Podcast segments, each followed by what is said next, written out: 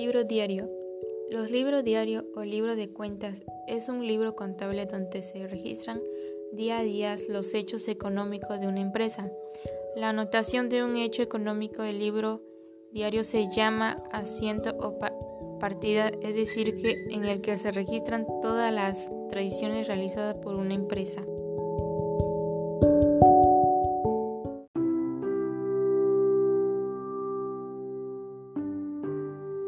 Libro mayor. El libro mayor es un libro contable en el que se refleja en hojas separadas todas las cuentas de balance, activo y pasivo, las cuentas de gasto e ingreso que se utiliza en una empresa.